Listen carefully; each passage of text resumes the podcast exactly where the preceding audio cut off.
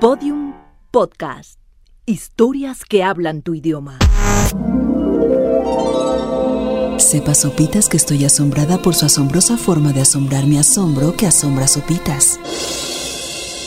A mi inconsciente asombra Sopitas y mi corazón que asombrosamente fue asombrado por Sopitas. El podcast de Sopitas. Mentimos en decir que lo que más esperamos el fin de semana es la escapatoria de la rutina Godín, convocar a los amigos y buscar la fiesta.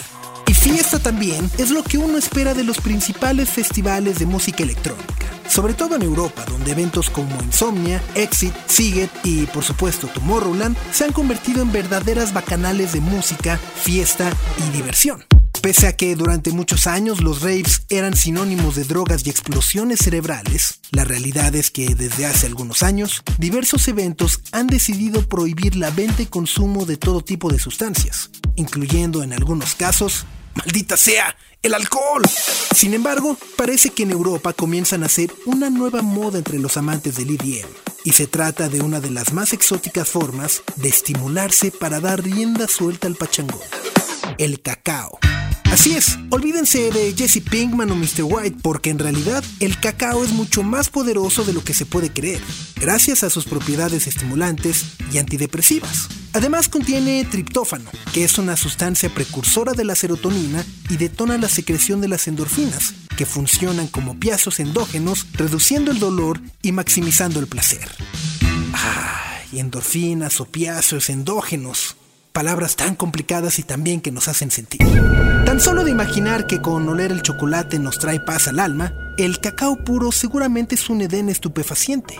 Si los mayas por ahí del año 450 después de Cristo veían el cacao como regalo de los dioses a la humanidad y el chocolate era una bebida prestigiosa, reservada a la realeza, la nobleza, los mercaderes y los oficiales de alto rango, era porque de plano la semilla les daba un lugar mental más acá, ¿no? La droga chocolate parece apoderarse de las grandes fiestas europeas e incluso parece marcar una nueva tendencia en la forma en la que hasta hace algunos años solían infestar algunos. Por ejemplo, en el Reino Unido se ha creado el festival Morning Glory, que no es otra cosa más que un gran rave que inicia a las seis y media de la mañana y se desarrolla durante todo el día con música electrónica, café orgánico y por supuesto cacao, el cual lo venden en pastillas o en polvo, listo para inhalar. Otra fiesta que se ha apostado por el cacao es Lucid, un festival que se celebra una vez al mes en Berlín y en el que reúne a diversos DJs y artesanos de la cocina orgánica. En vez de alcohol, sirven smoothies y tisanas herbales, además de unas buenas dosis de cacao para reventar. Incluso la chocolatera belga Dominique Persun lanzó su propio inhalador de chocolate, del cual ha vendido más de 25 mil unidades en los últimos meses. So, are we gonna sniff? One, two, three. A muchos, esta nueva tendencia les puede sonar super fore y super hipster. Es más, imaginar un evento como lo son los festivales en nuestro país, sin cerveza, es un pensamiento que puede retorcernos la panza.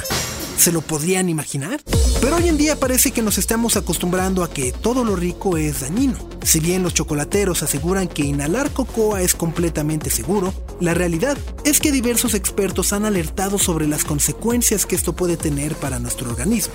Sobre todo en las vías respiratorias, por lo que nos queda claro que por más saludable que pueda ser el cacao, todo en exceso y mal empleado puede resultar muy dañino para la salud. Todo. El podcast de Sopitas. Todos los episodios en podiumpodcast.com. Síguenos en Twitter, arroba podiumpodcast y en facebook.com barra podiumpodcast.